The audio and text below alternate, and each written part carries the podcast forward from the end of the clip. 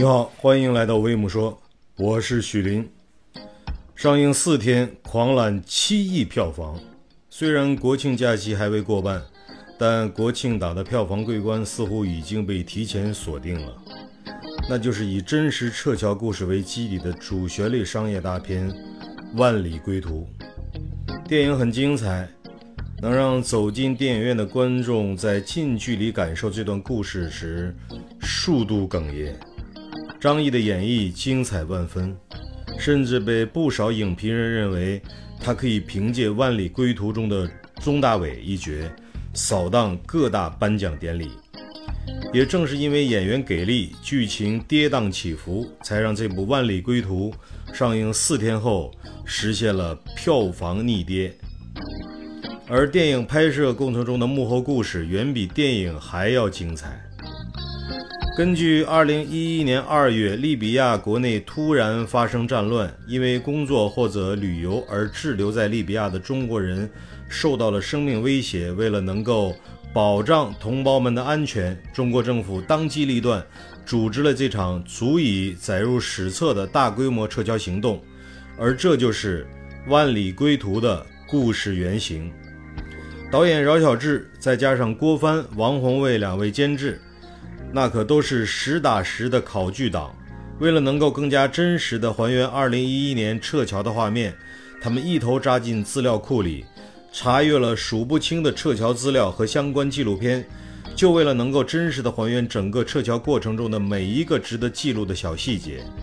并在还原真实的架构上进行了艺术创作，让整个电影的起承转合既有事实依据，又兼具可看性和艺术性。而这也为《万里归途》的成功打下了坚实的基础。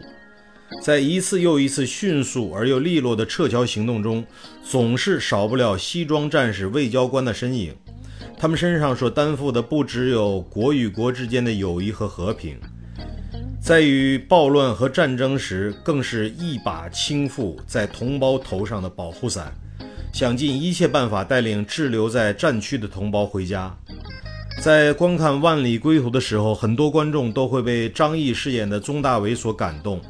他本不在这次撤侨行动中，但因为同事身死，他主动扛起了责任，带领被困在另一个地方的一百多人徒步穿越战区，艰难求生。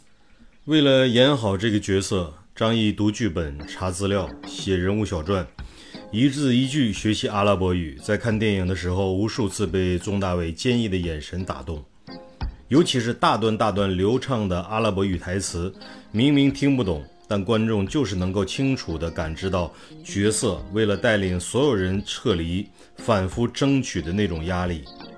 可以说，宗大伟这个人设，除了最初的剧本之外，是张译和导演饶晓志一起慢慢磨出来的，也是张译在和剧组请来的外交官指导多次交谈和讨论之后，慢慢丰满起来的。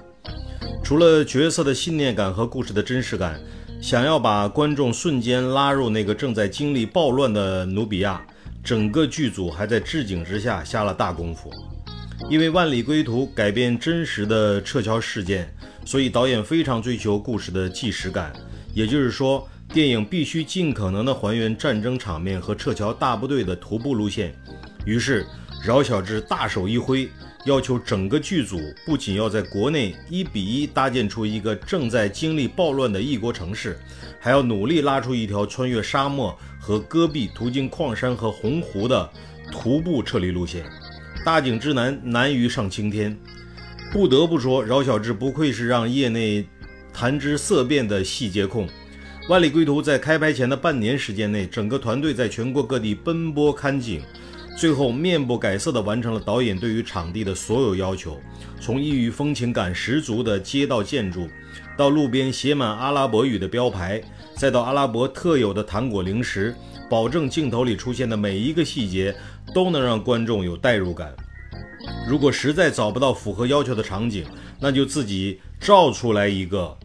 在整个一百天的拍摄过程中，所有人在完成自己任务的同时，都在和剧组一起死命抠细节，于是才有了上映的格外震撼的莱普蒂斯机场炮火纷飞中残存的沙利集市等等。而撤侨同胞食人族更是提前进组之后就开始感受剧情中最重要的部分——徒步，然后将自己的感受如实的反馈给导演。比如走多远开始会体力不支，负重之后喘息程度会不会有所改变？可以说，电影中最终呈现出来的角色形象，都是在演员和导演的共同努力下，一点一点从骨架长出丰满的血肉。然后再用最真实的反应去还原这场关于撤侨的故事，而这也是《万里归途》让观众赞不绝口的根本原因。